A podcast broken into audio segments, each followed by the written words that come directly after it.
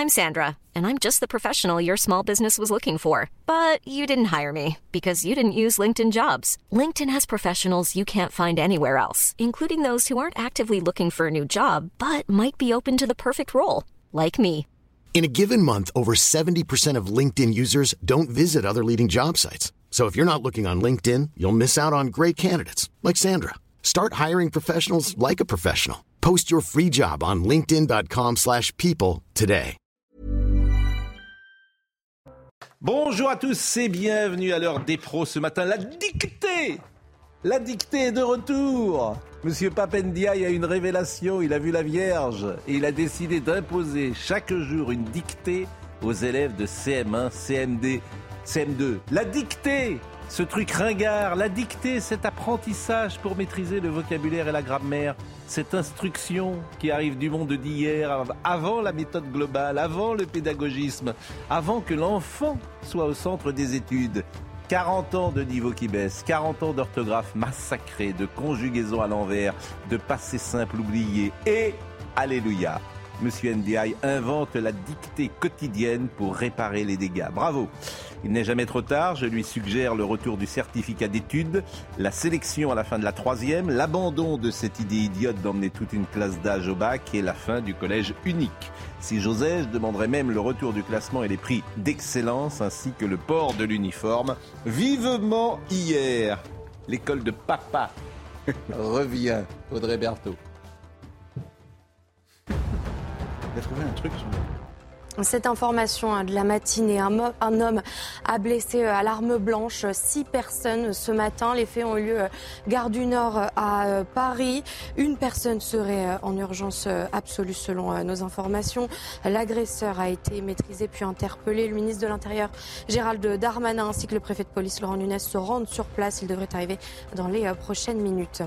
L'Assemblée nationale a adopté hier soir le projet de loi d'accélération des énergies renouvelables et c'était la pagaille comme vous vous pouvez le voir.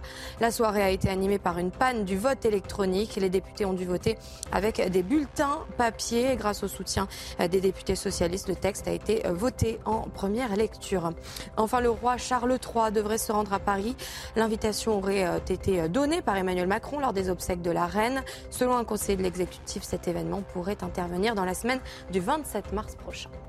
Bastier, Sophie Menton, qui est chef d'entreprise, elle nous dira euh, ce qu'elle pense de cette retraite. Dominique Japel, Laurent Geoffrin, euh, qui riait parce que je parlais du la retour de la dictée. On va bien sûr parler de, la retraite. La dictée, je suis pour, mais le, oui.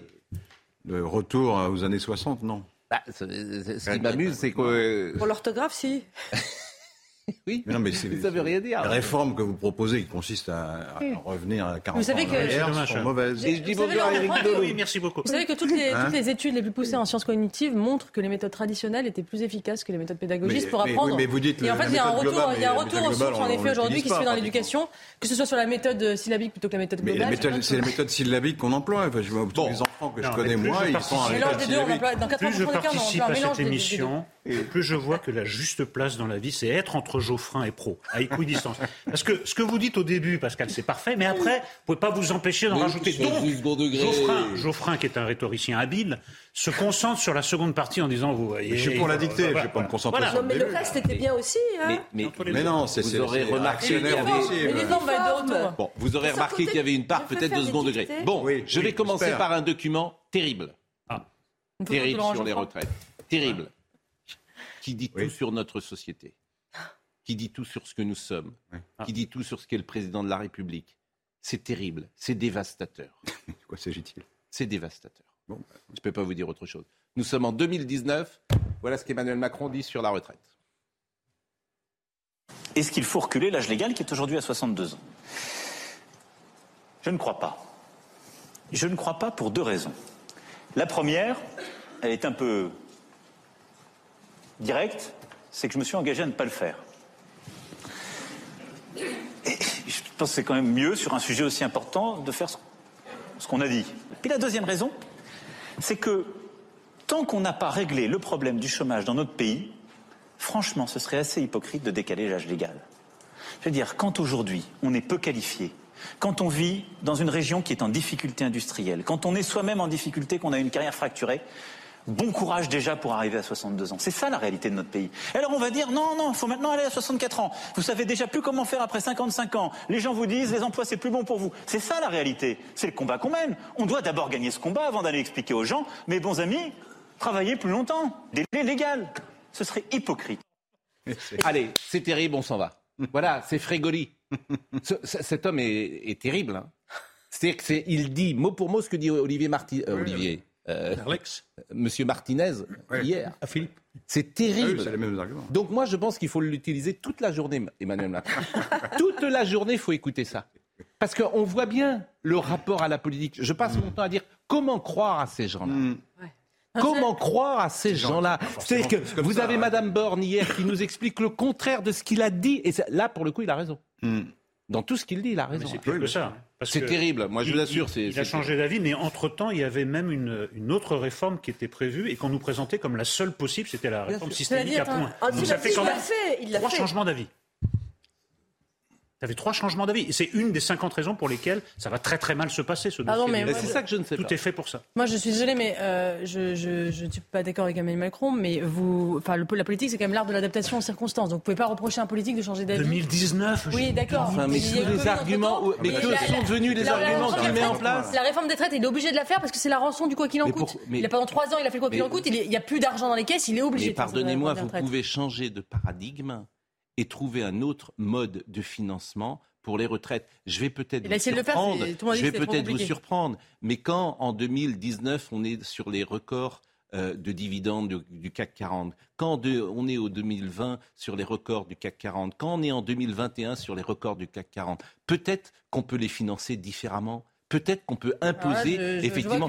ça peut vous surprendre, bien sûr. Mais bien, Non, non, non, c'est pas là, les arguments de la, c'est mais, les arguments mais de la non, gauche en mais pardonnez-moi, on peut trouver un autre mode de financement des retraites que d'aller faire bosser jusqu'à 64 ans des carleurs ou des femmes de ménage. Dans 10 ans, Excusez-moi, dans 10 ans, d'abord. je vais peut-être vous surprendre en disant ça. Non, mais je- Dominique Jamais. Ça ne dit pas tout sur les retraites, encore que les arguments avancés par euh, Macron soient tout à fait respectables, mais ça dit tout sur le président. C'est accablant. Emmanuel Macron n'a pas été reçu à l'école normale, mais il, est là la caricature des cagneux dont on disait autrefois qu'ils étaient capables de démontrer une chose et son contraire exactement comme ils voulaient. On, a l'impression que euh, des clés de la personnalité du président, c'est que c'est quelqu'un qui aime briller en société. En tout cas, c'est le personnage, on le dit souvent, de ridicule. moi, je dans- voudrais contredire- Joué par Bernard Giraudot. mais- Donc euh, là, c'est l'exemple. Euh, une fois, vous avez raison, parce que effectivement, le- ces arguments sont valables, c'est vrai. Et, et le financement, contrairement à ce que vous dites, est possible, puisque les, les- les bénéfices des entreprises ont beaucoup augmenté et, et- et qu'il y a eu des réformes fiscales qui les ont favorisées. Et oui, c'est la- la fameuse tout cagnotte, fait- euh, des C'est pas une riches. cagnotte, c'est un Antoine, non, mais je, je, Laurent, Mais moi, laissez-moi moi, je- je, terminer. comprends que Non, cette réforme soit difficile à accepter et que ce soit très dur pour, certains- pour Mais un certain nombre de Français, je- mais, mais on va arriver à un actif pour un retraité.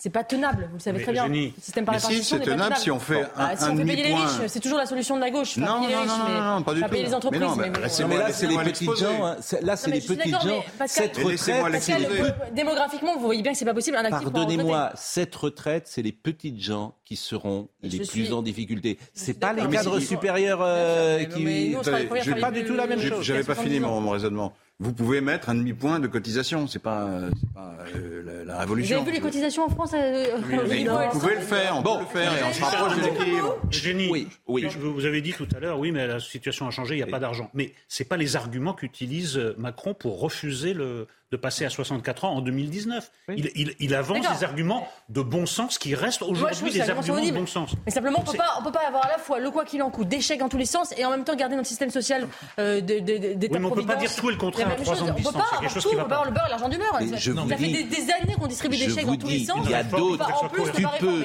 il y a d'autres solutions Non, mais il y a pour financer la retraite. Tu peux par exemple imaginer taxer la bourse. Oh, Pardonnez-moi, ben, tu peux imaginer, ça peut vous surprendre et tu peux, im- mais bien sûr, Non, que de dire, que de dire aux gens qui vont, tu vas dire aux gens qui vont bosser deux ans de plus. Je parle pas des régimes spéciaux, des gens qui ont 62, 63 ans, qui déjà, c'est ce qu'il dit lui d'ailleurs, le président de la République, qu'on déjà pas, il dit bonjour pour trouver du job. Tout ce qu'il dit là, Reste en fait, c'est ça qui est, qui est- Mais mais, bien sûr, c'est ça qui est sidérant chez ce président de la République. C'est que tu ne sais pas ce qu'il pense.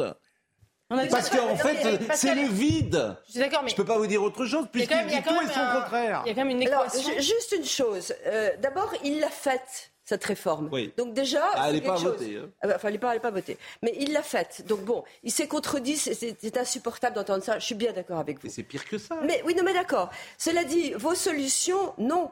Euh, on taxe pas la bourse, c'est juste pas possible. Par contre, taxerait pas les ils ont, attendez, par contre, ils pas- ils l'hôpital ont pas pris le, le- le- le Bah oui, sens bah, de la évidemment, réforme. Aujourd'hui, la réforme, elle était sur autre chose. Les gens veulent autre chose, ils sont si mal à l'aise. C'est évidemment sur un âge butoir qui est ridicule. Je suis entièrement de cet avis. En revanche, il faut se débrouiller pour évoluer dans ce sens et faire financer les retraites. Mais la retraite par capitalisation, j'en entends jamais parler. Oui, moi je suis pour la retraite. à part- Mais évidemment, il en faut. Euh, c'est ça servir des entreprises, du succès des entreprises, la capitalisation. Et donc il y a énormément de choses qui sont à mettre en jeu, qui n'ont pas vu, y compris la liberté de travailler à mi-temps, de euh, faire effectivement une énorme différence entre les gens qui ont un que- boulot facile et ceux qui n'ont pas. Vous passez à Sophie. côté de l'essentiel. Sophie. Voilà. On va pas Il voulez taxer la bourse, excusez-moi, racontais, faut taxer la bourse aussi Convaincre pour les gens. l'hôpital, Oui, pour oui, l'école, pour on tout. manque- on manque d'argent Mais pour comment convaincre euh, les gens on si peut vous changez bourse tout d'avis du tout au Exactement. Alors on on va avancer parce qu'on va On écouter beaucoup de réactions. Là, on a beaucoup parlé, mais il a raison, Eric. Comment veux-tu euh, C'est tu vrai, c'est tout vrai. et tout? Si, si vous permettez, vous on commence à débattre et immédiatement, d'un des mille aspects de cette réforme, euh, on s'éloigne du sujet initial qui me paraît quand même, faut, faut le marquer, c'est quand même extraordinaire, c'est extravagant de voir le président, avec d'excellents arguments, démolir la réforme de la retraite que le président, avec de mauvais arguments, est en train de défendre. C'est- quand même un peu même, sans précédent. Je vous assure, Bien sûr. Jamais dans l'histoire de la République il y a eu ça. on peut, on peut, on peut- Franchement, jamais. Jamais Comme il y a eu quelqu'un qui dit tout et son contraire à deux ans avec les mêmes arguments. disait- Euh, franchement, ni Giscard, ni François Mitterrand, ils ont parfois adopté François. Mitterrand sur l'Europe, mais jamais à ce niveau-là. Non, mais Oui, ça, tous les médias devraient le passer ce matin. Il n'y a que nous qui le passons. C'est vrai. Mais- Tout, tout le monde devrait dire, mais qu'est-ce que c'est que ce bah, président il- qui dit tout et Je son pense que la- contraire l'opposition va s'en emparer. Bah, comme, disait, comme disait très bien Eugénie, Bon, on- allons-y. Comme disait très bien Droite, Eugénie, on euh, peut s'adapter droite, en fonction des circonstances. Oui. Mais là, ce n'est pas de cela qu'il s'agit. Il c'est s'agit vrai de, qu'il y a un quel- manque de- il s'agit de quelqu'un qui est capable de défendre n'importe quelle opinion Je parce, qu'il n'en a aucune. Pardon, mais s'il y a une chose constante chez Emmanuel Macron, c'est bien la réforme des retraites. Il en a toujours parlé, il a toujours voulu faire cette quand réforme des retraites. Bah, il est inconstant sur tout, il n'y a rien dans son programme, sauf la réforme des retraites. Mais c'est pas la même. C'est la réforme de la retraite, c'est au pluriel. euh, c'est pas la même. et- Bon. C'est pas la même. Mais réforme des retraites, c'est quand même le fil Allez. rouge. Les Euh, écoutons. il a avancé, c'est bien. Écoutons euh, le sujet d'Aminata Dem qui nous présente avec euh, Elisabeth Borne la réforme des retraites.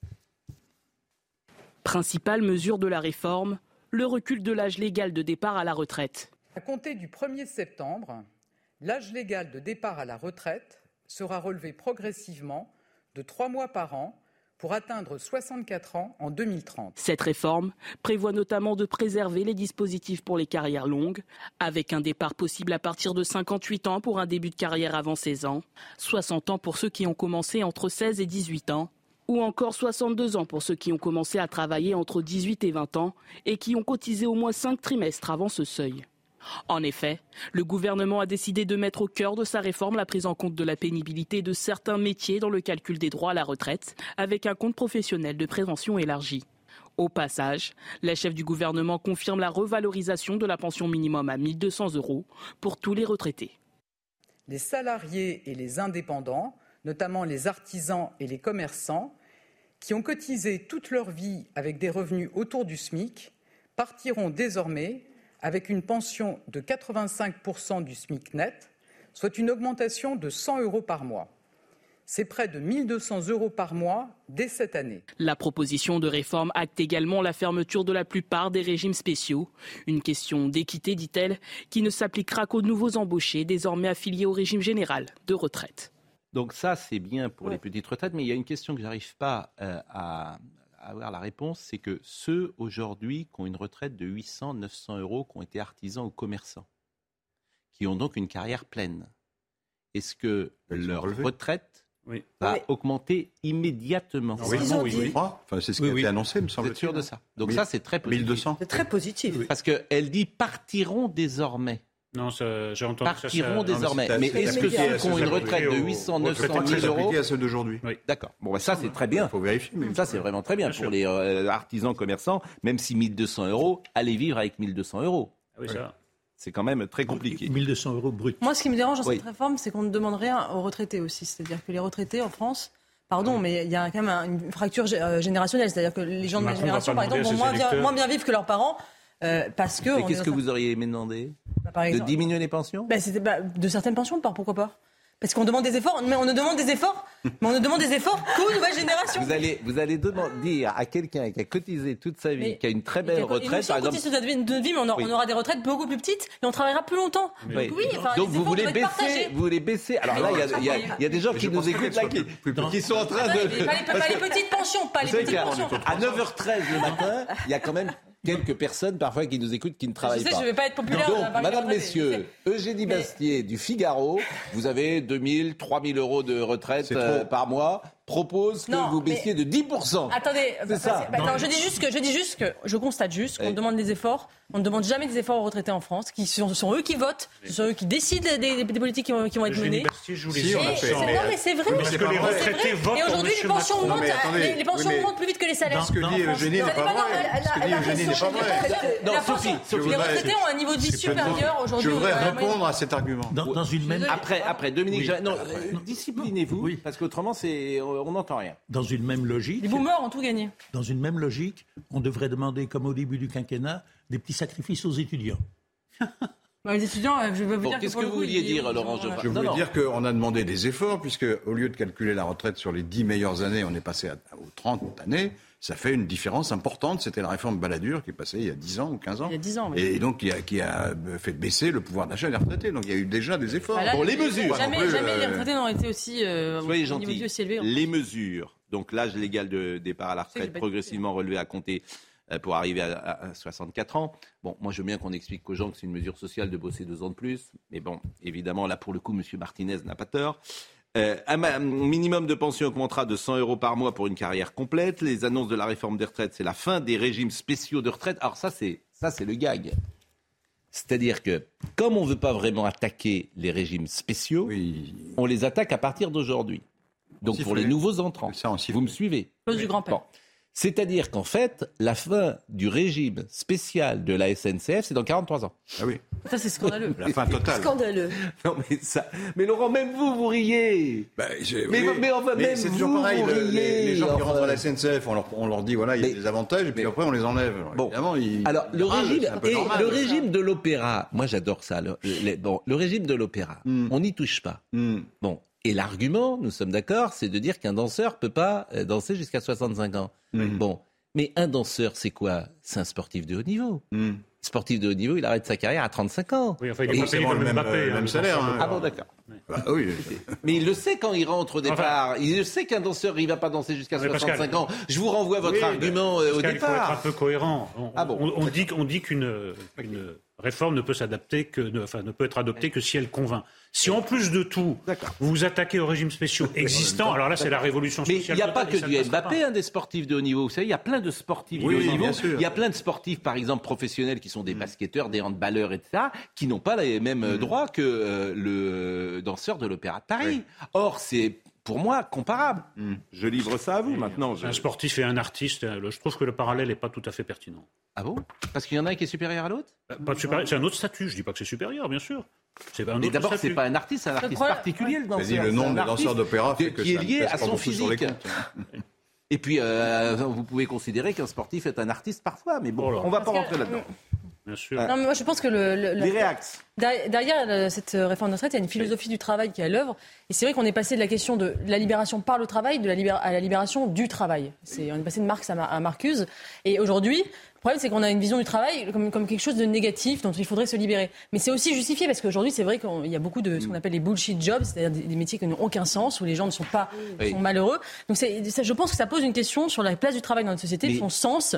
C'est vrai qu'il y a beaucoup de gens qui n'aiment pas je- leur travail. mais nous alors, Quand on dit, quand les syndicats disent qu'il faut euh, s'occuper de ce qu'on appelle l'emploi des seniors, c'est pour les faire travailler justement. C'est Oui. pour les, pour, pour les enlever Mais on parlait du taux de chômage tout à l'heure, excusez-moi, mais le taux de Ah oui, chômage, il n'a rien la- à voir avec celui qui a été il y a Mais- 4 ans. mais ce que c'est dit, euh, le noter. Eugénie Le taux de chômage à intéressant. 60 ans, c'est pas, c'est pas le taux de chômage, c'est le, le taux d'emploi, c'est Oui. 50%. Il y a 50% qui ne travaillent pas. derrière, il y a quand On dit qu'il faudrait philosophie. plus, donc c'est pas du tout. Au départ, euh, la retraite était pas du pensée tout parce que vous ne négliger pouvez le plus travail, travailler c'est le physiquement. La dit retraite, Eugénie- philosophiquement, elle était pensée au départ parce que vous ne pouviez plus travailler, donc on vous paye une retraite parce que vous n'avez plus les moyens de travailler. Aujourd'hui, c'est vrai que vous avez 20 ans à la retraite où vous êtes encore en forme. C'est c'est tout à fait la même une philosophie différente. Après, on peut dit- s'interroger sur la question droit de travail. travailler. Ce que dit Eugénie est très intéressant et c'est le projet de société. Et Marc Menant disait ça hier soir, c'était très intéressant. Et en fait, ce qu'on n'a pas, comme toujours, chez Emmanuel Macron, c'est un certain niveau Mm. euh, de regard sur la société. On a un techno, en fait, qui dit tout et son contraire. Mais quel regard sur la société? Quel regard sur le travail? C'est ça qui m'intéresse, moi. C'est ça que j'attends d'un président de la, la République. C'est quoi? On doit tous bosser jusqu'à la fin de nos jours, certains? Ou pas Ceux qui veulent, bien sûr. Nous, on est des privilégiés. Nous, on on est des intéressant, privilégiés. ouais. Mais ceux qui sont en difficulté, Mais il y a deux vous leur dites, vous Vous allez allez- leur dire, vous allez bosser Ce deux ans débat existe plus. déjà. Non, non, il est réglé, il est réglé par Si, des il petits est- hommes gris. excusez-moi, mais il il, est, existe. il est réglé par Il les existe. entrepreneurs et il doit l'être aussi par les entrepreneurs. Dans son entreprise, mais les entrepreneurs, on doit c'est donner pas un forcément sens au le- travail. le- le- Si, la référence on absolue. doit donner un sens au travail dans sa boîte. la première des choses. oui. C'est la RSE. le- euh, on, on est chargé de donner un sens. De plus en plus, les salariés nous le demandent. C'est vrai qu'il y a un rapport au travail qui est complètement différent. Il faut s'adapter euh, au Covid, télétravail, à tout. Et c'est vrai qu'on essaie, nous, de le faire. Bon, euh, mais c'est intéressant, bah, vraiment, parce que c'est ça que j'attends il y a ce débat-. Si, si vous Oui. me permettez, si vous me permettez, parmi les innombrables aspects de cette réforme, il y en a un sur lequel on n'ins- n'insiste pas et qui me paraît fondamental. C'est d'où elle vient. Et c'est si, je, je m'explique. C'est si vrai que dès le départ, on n'est pas d'accord. Il y a deux camps sur la raison de la réforme. Il y a un camp, le camp gouvernemental, en gros, le camp majoritaire, qui dit le régime des retraites va à la faillite. D'ici 5 ans, 10 ans, il y aura si peu d'actifs pour tant de retraités, oh, ça ne peut pas durer. Et l'autre moitié de la France conteste ce fait même. Et le problème est bien celui d'où vient cette réforme. C'est-à-dire Non, tout que- le monde se réfère aux, aux travaux du corps. Oui, mais c'est pas vrai ça. Non, vous- Tout le monde se réfère, avant de dire que aux pas mêmes travaux. avant de dire que c'est pas vrai, est-ce que je peux juste continuer? Euh, On peut très bien imaginer un gouvernement de gauche qui dirait au public on n'y arrive pas, comprenez-moi, c'est à regret, on aimerait bien pouvoir maintenir le régime actuel, on ne peut pas. Bah oui, La réforme, la réforme ne serait pas. C'est ce qu'ils ont fait.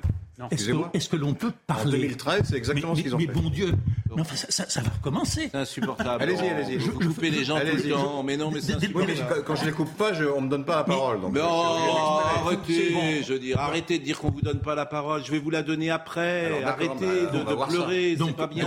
donc, si je peux en recommencer et finir deux phrases, Allez-y. si l'on avait un gouvernement de gauche qui disait aux gens Je regrette, mais je ne peux pas continuer à assumer le régime des retraites tel qu'il est, et c'est à mon grand regret que j'introduis des mesures dures, ça passerait peut-être. Tandis que là, l'une des raisons qui explique l'hostilité d'une certaine catégorie de la population, c'est que ça vient, selon elle, du président des riches, d'une classe politique déconnectée, et on a l'impression que pour beaucoup de gens à droite, cette réforme des retraites qui va euh, nuire, enfin qui va léser beaucoup de gens, c'est une espèce d'aboutissement, c'est une revanche versaillaise, c'est quelque chose, c'est quelque chose qui ne peut pas être accepté, étant donné d'où ça vient. Bon, réponse euh, Non, de. une précision factuelle. En, en 2013, c'est exactement ce que vous venez de décrire. Le gouvernement euh, Hollande, avec Mme Touraine, a dit on était à 60 ans, on passe à 62, c'est un sacrifice, on, on est obligé de le faire parce que le rapport entre les cotisants et les retraités se dégrade. Et deuxièmement, on va porter progressivement le nombre d'annuités nécessaires pour une retraite à taux plein à 43, euh, à 43 ans de travail.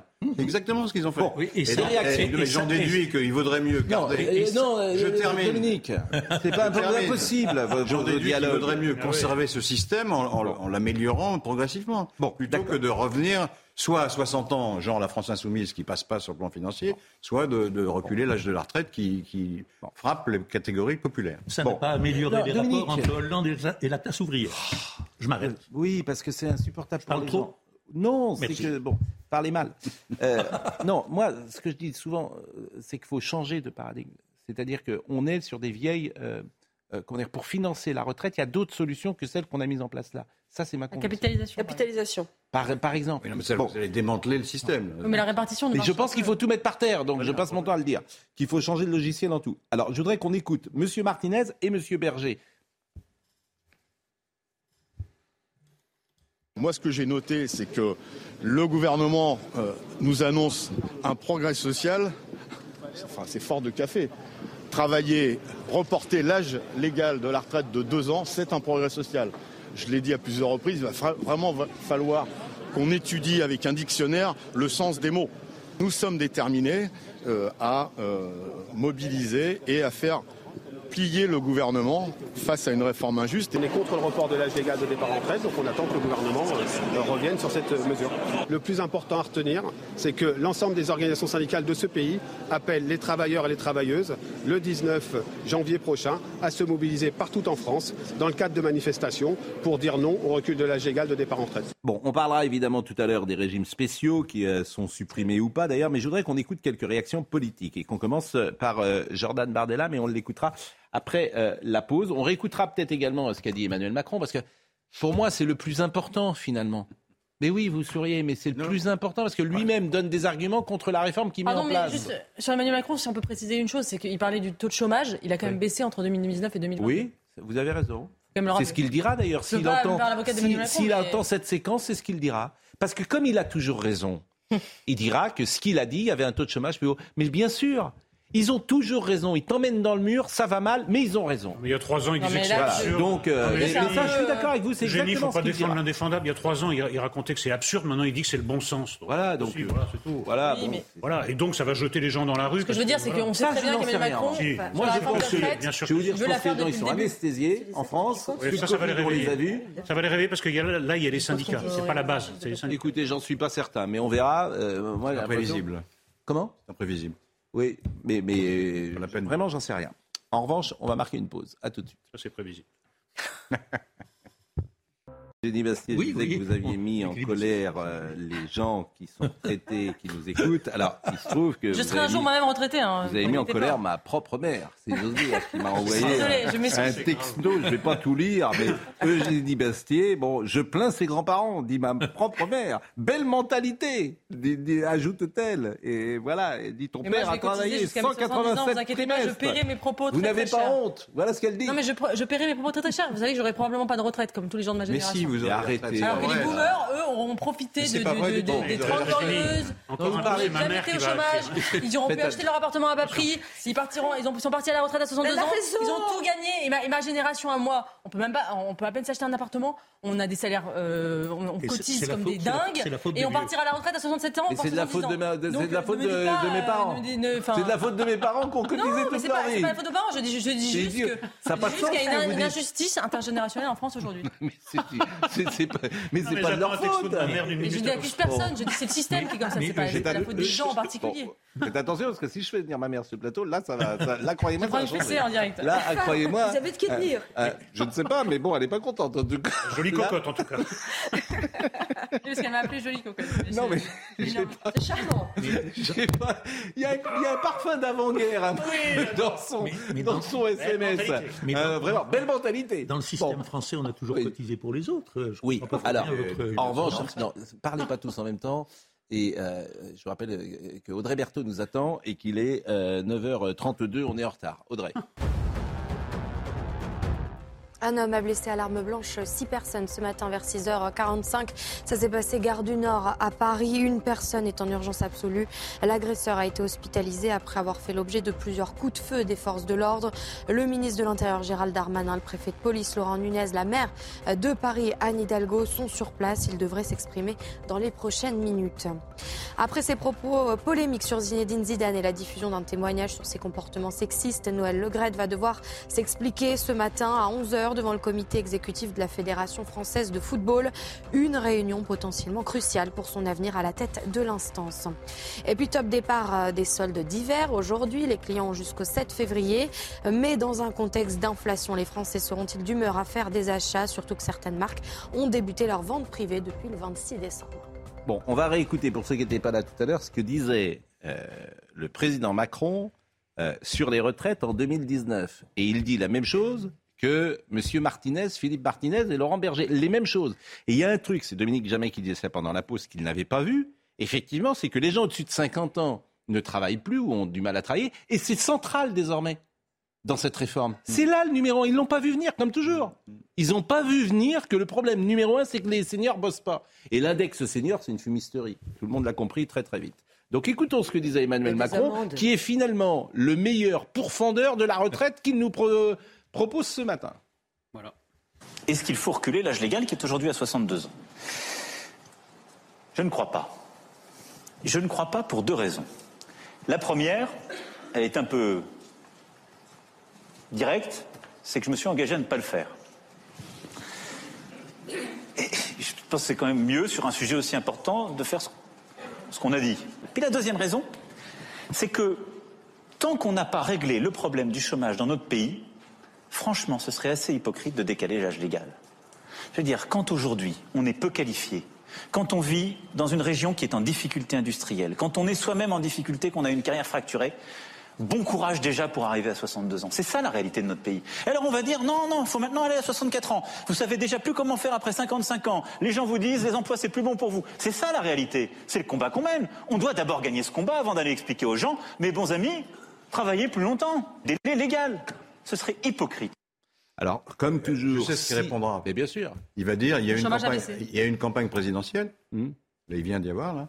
Et dans, au cours de cette campagne, j'ai annoncé qu'il y aurait une, ré- une réforme qui, porterait le, qui reporterait l'âge légal. Ce tarif-là. Mais c'est pas cette partie-là, moi, qui m'intéresse. Le vrai argument, c'est la deuxième partie. C'est les seniors. C'est les seniors. Alors, il dira, bien sûr, je me suis engagé à faire travailler les seniors et la situation a changé depuis trois ans. C'est pas vrai du tout. Dans les entreprises, au-delà de 53, 54 ans, t'es bon à mettre. 23 Oui, mais L'emploi des seniors en France est 23% inférieur à celui de l'Allemagne. Donc en quoi ça a changé? Et plus l'âge de la retraite est, est loin, plus les seniors travaillent. C'est proportionnel aussi, c'est intéressant. Dans les pays où effectivement l'âge de la retraite est à 67 ans, il y en a, les seniors travaillent beaucoup plus longtemps. Je suis pas d'accord quand vous avez dit que c'était bidon ce qu'ils ont mis en place. Comme par hasard, d'ailleurs, les entreprises vont être taxées si à partir de maintenant. senior? Ah oui, j'y crois. D'abord, on est tous conscients de ça. Ben, moi, j'y crois pas, vous voyez, je vous le dis Bon, aujourd'hui. ben, moi, j'y crois. parce, que, parce que je crois que c'est des faut trucs. euh, former. c'est des usines à gaz.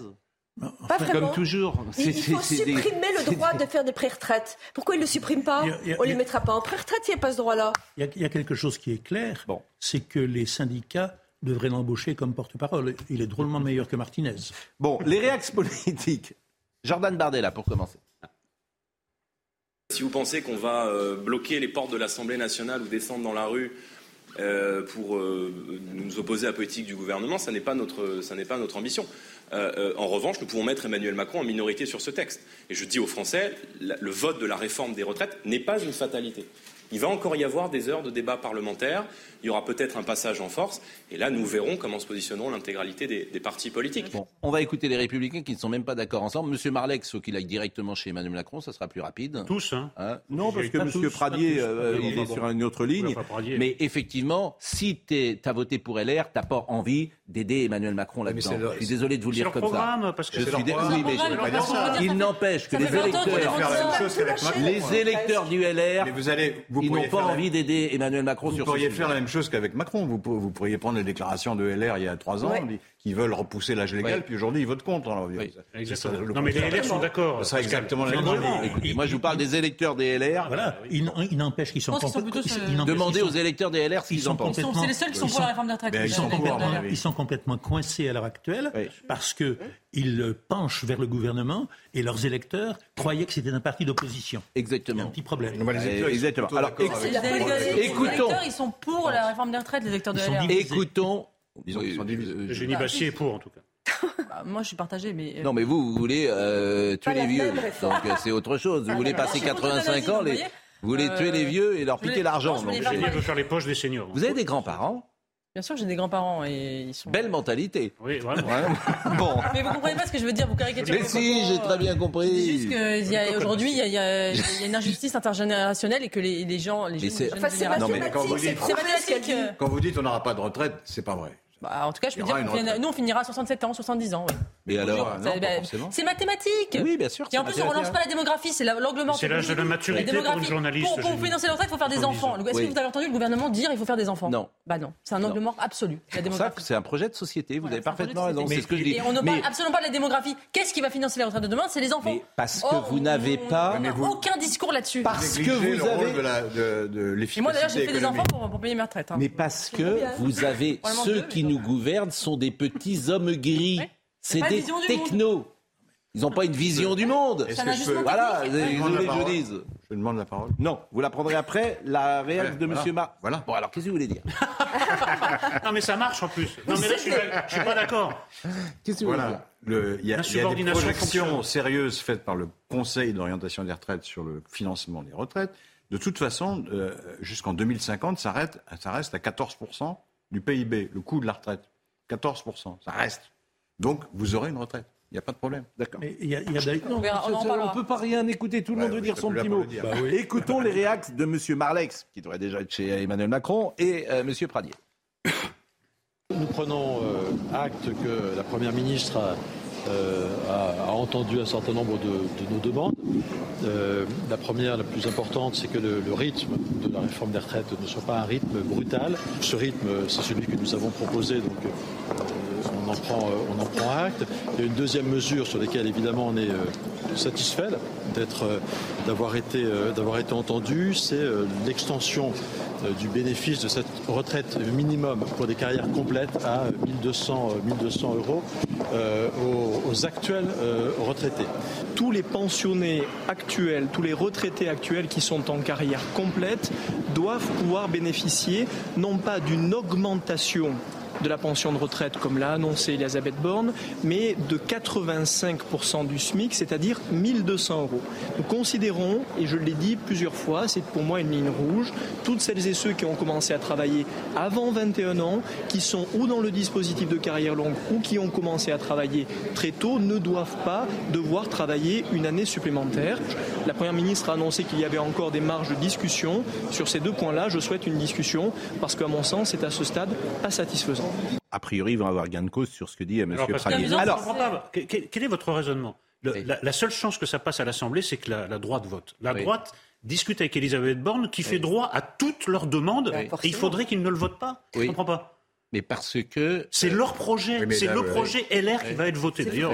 Macron est de droite depuis le début, propos. donc c'est normal. Oui. Et d'ailleurs, LR, s'il n'y avait pas des questions de boutique, il devrait être au gouvernement, Bah il devrait être dans la majorité. Moi, Bah je suis assez d'accord avec Voilà. ce que vous dites. Donc, moi, je suis pour la cohérence, la clarté. Mais ce qui est amusant, c'est que que ceux vous avez raison. la même chose Je suis, se rangent je suis dans d'accord avec vous, vous avez parfaitement raison. Mais je pense qu'il y a un décalage avec leur Non, électorat. mais ce qui est amusant, non mais attendez, s'il y a un décalage dans l'électorat, c'est que c'est amusant, c'est que c'est la droite qui modère les macronistes sur la réforme des retraites, c'est pas la CGT. Un jeu ah si, bah oui, mais c'est quand même amusant, Non, mais ça, sachant qu'ils avaient mais- des réformes, des Bon, propositions très très dures. Souvenez-vous des propositions de Fillon, la retraite à ce qui est 65 ans, etc. Ce qui est amusant aussi. Ils sont pas très cohérents. Ce qui est amusant aussi, c'est qu'en effet, les Républicains ont modéré leur programme parce que leur vrai programme, comme celui de pas mal de gens à droite, c'est qu'on arrive plutôt à la retraite à 67 ans.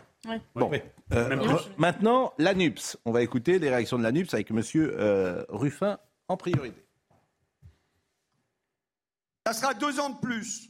Ça sera deux ans de plus pour les auxiliaires de vie sociale, ça sera deux ans de plus pour les caristes, ça sera deux ans de plus pour les camionneurs, ça sera deux ans de plus pour les femmes de ménage.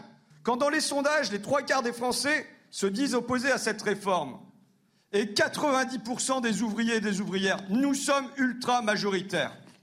Et Macron le sait. Nous devrions euh, nous prosterner sur le fait que la Première ministre annonce que les, pensions seront désormais à 85% du SMIC, qui est juste l'application d'une loi qui date de 2003, donc qui dit il y a 20 ans, et autres mesurettes qu'il saupoudre pour nous expliquer que ce projet serait juste, équilibré et autre, alors qu'il n'est que cruel, brutal et injuste. Tout système social qui nécessite que l'on use les corps davantage n'est pas protecteur. Et c'est ce que nous propose aujourd'hui le gouvernement. Nous ne pourrons pas soutenir ce, projet de retraite. Et évidemment, nous ferons tout ce qui est en notre pouvoir pour nous opposer à ce, à ce projet qui vraiment est une casse sociale et une casse environnementale. C'est une contre-réforme. Elle n'améliore pas la situation. Et moi, j'ai été très frappée d'entendre des mots qui, normalement, ont un sens. Quand on dit progrès social, ça veut dire qu'on améliore les conditions de vie des gens. Et là, ce qui nous est proposé, c'est de travailler plus longtemps. Ça détériore, ça casse, et en particulier les premiers de corvée qui vont être les premiers touchés par cette contre-réforme terriblement brutale et terriblement cruelle et terriblement injuste. Eh ben, je suis désolé de vous le dire, je suis d'accord avec tout ce qui vient d'être dit. Et Rachida Dati également, parce que Rachida Dati, est en train de m'envoyer des petits textos. Pour vous notamment. Elle dit Quant aux grands-parents, parlons-en des parents. Les miens, ceux de Rachida Dati, les miens sont décédés sans profiter d'une retraite, usés par le boulot. Les assistantes maternelles et femmes de ménage serveurs jusqu'à 67 ans, écrit-elle avec trois points d'exclamation. Travail usant. La réforme est nécessaire, mais celle-ci n'est pas équilibrée. Euh, la, la NUP, c'est- la NUP, c'est de l'idéologie euh, de, de- de bourgeois, euh, dit-elle. Sais pas ça. Non, mais que la pénibilité soit- la NUP, ça fait- c'est- longtemps qu'il y a pas Bon, bourgeois. bon, C'est bon, bon, cas, mais, je suis c'est d'accord. Mais là où, Moi, je suis je- d'accord, là où je suis d'accord, c'est vrai qu'on peut pas appeler ça un progrès social. Ça, c'est vraiment la langue de Mais- bois macroniste. On est dans un, on est dans un recul, c'est certain, un recul sur un acquis social, et ça va à l'inverse de toute la dialectique du progrès. On ne Eugénie, fait que nous dire on va avoir vous plus, ne pouvez pas Mais, on Moi, ne peut, mais en même temps, Eugénie- on, on ne peut pas faire autrement. Mais si, on peut faire autrement. Il y a, a- a 1,5 actifs pour un retraité. Je ne Mais sais enfin, pas comment on fait Eugénie, pardonnez-moi. Ce que Moi, je, je trouve suis- invraisemblable, moi, c'est une question de bon sens. Vous, en fait, Moi, il ne suis désolée, faudrait, Je ne vois pas comment on fait. Bon, je ne il ne faudrait, vous expliquer, mais il ne faudrait, en Avec la fait, démographie idéal- qu'on a, le vieillissement de la population, je ne vois pas idéalement, il ne faudrait que des régimes spéciaux, contrairement à ce qu'on dit. Pourquoi? Parce que vous ne pouvez pas traiter quelqu'un qui est derrière son bureau, comme moi, en train de présenter une émission, comme un serveur. Vous allez faire travailler un serveur jusqu'à d'accord, 67 ans. Vous trouvez sûr. ça digne dans une société. Franchement, La réforme par l'âge est arrêtez. idiote. Et ben moi, je pense que euh, bah, Ouais, moi, la je dis pas NUPS que c'est une bonne que- réforme. Je- Moi, j'étais pour la capitalisation. Mais Je le- pense qu'il faut Ben voilà. faire plus de, cas par cas.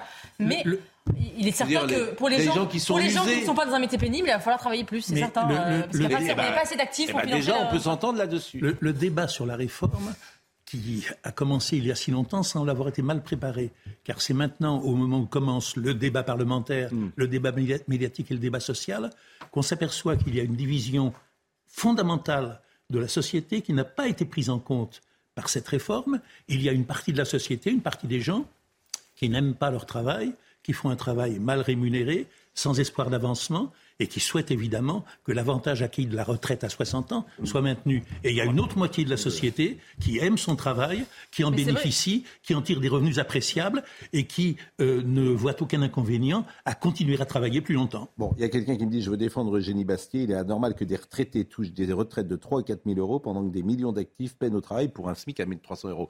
Si on arrive là-dedans, je peux dire que ça va être chaud. hein. Excusez-moi, la retraite, c'est pas une rente. C'est les, gens ont cotisé c'est- toute leur bien vie. sûr. Mais- mais c'est pour ça que- vraiment qu'on leur fait un cadeau. Mais attendez, Eric, c'est Eric. Nolo, les dingue. gens, les gens, qui, les gens aujourd'hui qui sont nés dans les années 50 au- au- euh, toucheront plus qu'ils ont cotisé, ce qui sera l'inverse pour ma génération. Je dis juste Non, ça. je comprends pas. Il faut tout Ils tirer vers le bas. plus alors. que ce qu'ils ont cotisé, alors que nous, nous ne toucherons moins. Enfin, c'est une que- philosophie de l'existence qui est curieuse. Il faut tout tirer vers le bas. Bon, euh. Le problème, c'est l'âge. Sophie de Menton.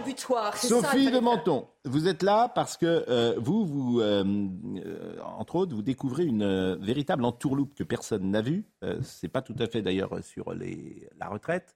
Ce matin, c'est pour ça que vous êtes venu. Bouclier énergétique. Voilà, c'est sur l'énergie. Pourquoi? Parce que euh, les euh, coiffeurs euh, qui sont, par exemple, dans une, dans une structure, nous sommes d'accord, dans une Il filiale, appartient à un groupe. qui ont appartiennent à un groupe. Alors, alors les voilà. coiffeurs, mais il y a d'autres types de... Énormément de- de- d'entreprises Voilà. qui sont filiales ou Bon. adossées. Et ils n'ont pas le bouclier tarifaire? Non, alors j'ai essayé de lire, mais vous n'y arriverez pas à le lire. C'est c'est Ça, c'est incompréhensible. c'est vraiment les petits hommes gris. hein. Il y a, il y a, il y a Mais non, mais six c'est- pages. son exemple non, non, mais six pages euh, pour dire ceux qui ont droit, les PME, TPE, au bouclier énergétique. Donc vous lisez ça.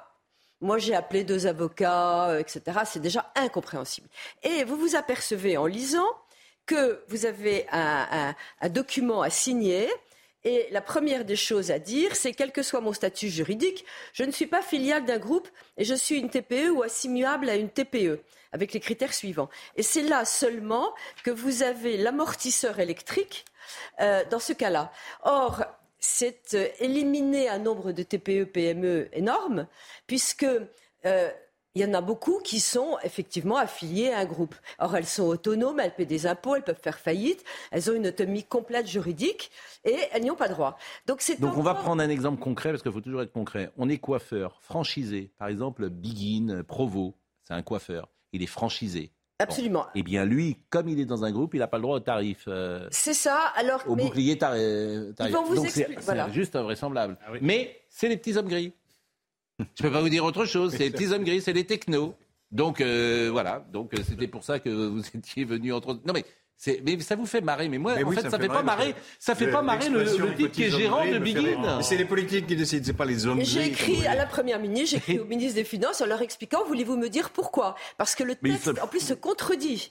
Il y a Ouais. six pages qui se contredisent. Que faire des franchisés Quid des TPE, T- Les PME franchisés sont indépendants? considérés comme étant membres d'un groupe. Oui. Alors, que- parce que euh, c'est compliqué. Il y a la filiale, Oui, il y a ils la- ont leur bail commercial à eux, euh, pas, Oui, au c'est groupe. à eux. Bon, ouais, eux. Mais ils dépendent. Donc je voulais juste faire cette petite, euh, cette petite insert parce que ça montre également, euh, on va pas en faire des tonnes là-dessus bien sûr, mais ça montre euh, l'administration française. C'est tout. Bon, euh, on a terminé sur les retraites ou euh, le, alors le Medef. On va quand même voir le, la réaction du Medef parce que le Medef doit être content, j'imagine. Non, le MEDEF, non. Ah, il n'est pas content, le MEDEF Si, il est content. Content, content. D'abord, il n'est jamais content, le MEDEF, parce qu'on Ah, est tous les jours avec une nouvelle loi qui ne va pas. Euh, et, et une nouvelle punition, une nouvelle amende. Mais ce qui est certain, et je ne reviens pas dessus, c'est que cet âge butoir, c'est ça le problème. Hmm. Vous avez raison, on n'a pas vu l'ensemble du travail, le rapport au travail. Réformer les retraites s'imposait pour garantir l'équilibre en 2030, même si ça s'est contesté parfois. Le gouvernement l'a fait sans pénaliser l'emploi, en améliorant le pouvoir d'achat des retraités, en prenant en compte les situations particulières. il est content, là. Moi, je crois que c'est si compliqué de distinguer les, péni- les métiers pénibles et les métiers C'est très moins compliqué. pénibles. Pourquoi c'est si compliqué que ça Parce que tout le monde les métiers qui sont être pénible. physiques. Non, Bah non, mais il y les fonctionnaires, le excusez-moi. le critères. moral. La, la gauche avait mis en, en place il y a des des critères, à mon avis, qui doivent être critères définis qu'on a, divisé par deux. On devient dingue à chaque oui. fois qu'on essaie de- au MEDEF de, de voir la pénibilité. Tout le monde se plaint. Il y a des- l'infirmière, je suis désolée, c'est très pénible. Le brancardier aussi. Bien sûr, tous les métiers, effectivement, où le, le Mais des- corps. oui, mais les- Oui, mais dans on les bureaux, il y a pas de moral, il y a le psychisme. Oui, mais on en a remis là quelques-uns, si j'ai bien compris. Ça, c'est pas forcément mauvais. en a remis beaucoup. Mais après, on peut mettre burn-out hein, dans l'entreprise. ou des- Et Oui. puis, voilà, ça n'en finit pas. Enfin, mais On pourrait distinguer le physique et le, et le- et le moral. Enfin, quand même, le physique, c'est quelque chose qui use les corps, justement. C'est quand même Bon, différent. on va marquer une pause. Euh, on, on- je crois qu'on a tout dit sur euh, les, les retraites. On va pas réécouter encore une nouvelle fois Emmanuel Macron. hein, Je crois mais je crois que c'est pas utile. En revanche, on va parler de Noël Le Graët peut-être, Oui. qui vit ses derniers instants à la fédération peut-être. On parlera de la dictée. Et puis, euh, on- on- je voudrais qu'on soit tout à l'heure avec euh, le père de Théo Stéphan, qui a 17 ans. Et euh, Théo Stéphan avait 17 ans et euh, son père sera avec nous puisque euh, sa mort est survenue le 19 mai 2019 dans le Finistère. C'est un jeune homme alcoolisé et sans permis qui avait reculé sa voiture pour la garer ailleurs sur un parking en pleine nuit. Il est accusé d'avoir roulé sur Théo Stéphan qui était allongé au sol sur ce même parking. Les trois personnes se trouvant dans la voiture avaient pris la fuite sans alerter les secours. Et euh, cet homme a été euh, condamné à une peine euh, que le père de Théo Stéphan trouve trop légère. Le parquet de Brest, d'ailleurs, a, a fait appel, puisqu'en première instance, c'était jeudi. Il a écopé de six mois de prison avec sursis probatoire pendant deux ans, et ce pour donc conduite sous l'emprise de l'alcool et de stupéfiants et défaut de permis de conduire.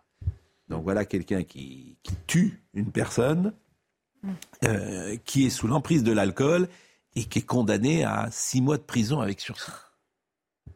Donc ça interroge. C'est- un drame absolu et le père donc de Théo Stéphan sera avec nous tout de suite après la pause. À tout de suite.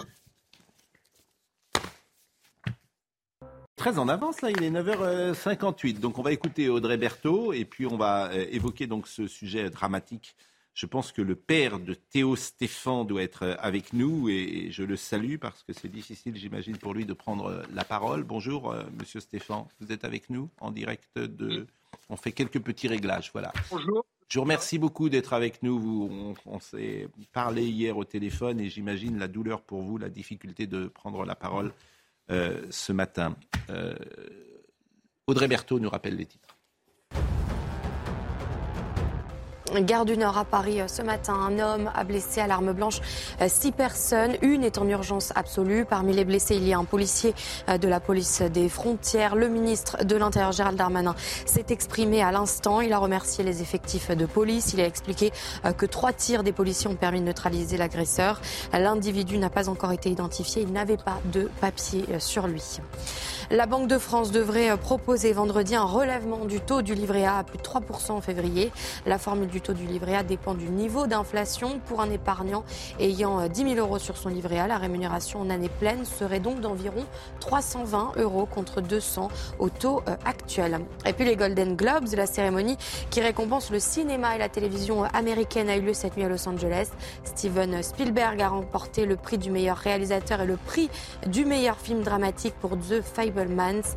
L'acteur Austin Butler a lui euh, créé la surprise en remportant le prix du meilleur acteur pour son interprétation dans Elvis. délicat d'évoquer une affaire judiciaire parce que nous n'étions pas sur place, nous n'étions pas n'avons pas assisté aux audiences. On le dit à chaque fois avec Noémie Schulz.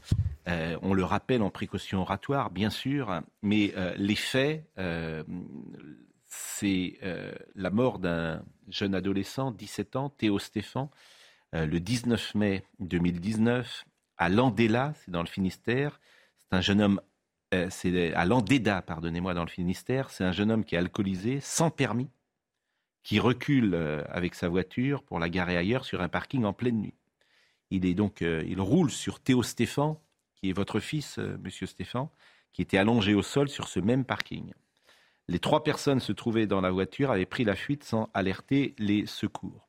Et jeudi, en première instance, le principal accusé a écopé, a de six mois de prison avec sursis probatoire pendant deux ans, et ce pour conduite sous l'emprise de l'alcool et de stupéfiants et défaut de permis de conduire. Et les deux autres prévenus, cités pour non-assistance à personne en danger, ont été relaxés. Donc bien évidemment, cette, euh, décision, ce verdict vous a fait réagir. Le parquet de Brest a décidé de faire appel après cette condamnation. Et euh, vous-même, euh, bah, je voulais, euh, vous m'avez alerté euh, pour prendre la parole et, venir aujourd'hui nous dire sans doute votre désarroi. Oui, alors en fait, pourquoi je vous avais contacté Donc entre le moment où je vous ai contacté et qu'on a réussi à se mettre en contact, la décision de justice est tombée pour l'appel à Rennes. Et en fait, ce qui nous a toujours gêné depuis le début, c'est que l'enquête, on estime qu'elle a été euh, bafouée, que l'appel à témoins n'a jamais été fait. Il leur manque une partie des éléments. Euh, aujourd'hui, personne ne peut affirmer que Théo est debout ou allongé. Ça, c'est une chose. Et, deuxième chose, il y a trois adultes et euh, on ne comprend pas pourquoi ils sont pas jugés pour non-assistance à personne en danger, étant donné qu'il y a quand même un qui a traîné Théo sur plusieurs sur plusieurs mètres sous la voiture et, euh, et qu'aujourd'hui, le premier procès du mineur a déterminé qu'il était coupable et que lui a non-assistance en personne en danger. C'est le seul aujourd'hui qui tient compte que Théo était dans, cette affaire. Euh, les autres, euh, le fait d'être jugé pour conduite sous emprise de l'alcool, de la drogue et sans le permis de conduire, euh, il n'est poursuivi que pour ça. Théo n'existe pas dans le deuxième procès. C'est ce qui nous a tous choqués, moi, mes, proches, mes enfants et tous ceux qui nous ont aidés à faire toutes les démarches qui ont été faites et que vous nous avez aidés, vous, les médias, à faire en sorte qu'on soit, qu'on soit entendu parce que ça fait trois ans et demi qu'on se bat pour ça. Et aujourd'hui, enfin, on, a, on est entendu. On a fait en sorte au début qu'on ne vous prévienne pas les médias et ça, euh, on le regrette assez aujourd'hui. On a galéré pendant trois ans parce que les assurances vous lâchent on a une association de victimes qui est venue nous aider. Et je pense que ça, c'est important aujourd'hui de le clamer haut et mm. fort. Mais ce que je ne saisis pas, c'est que euh, le conducteur euh, alcoolisé sans permis n'est pas euh, mis en examen pour avoir tué votre fils? Il est relaxé. Il est relaxé. Mais il est relaxé pour ça.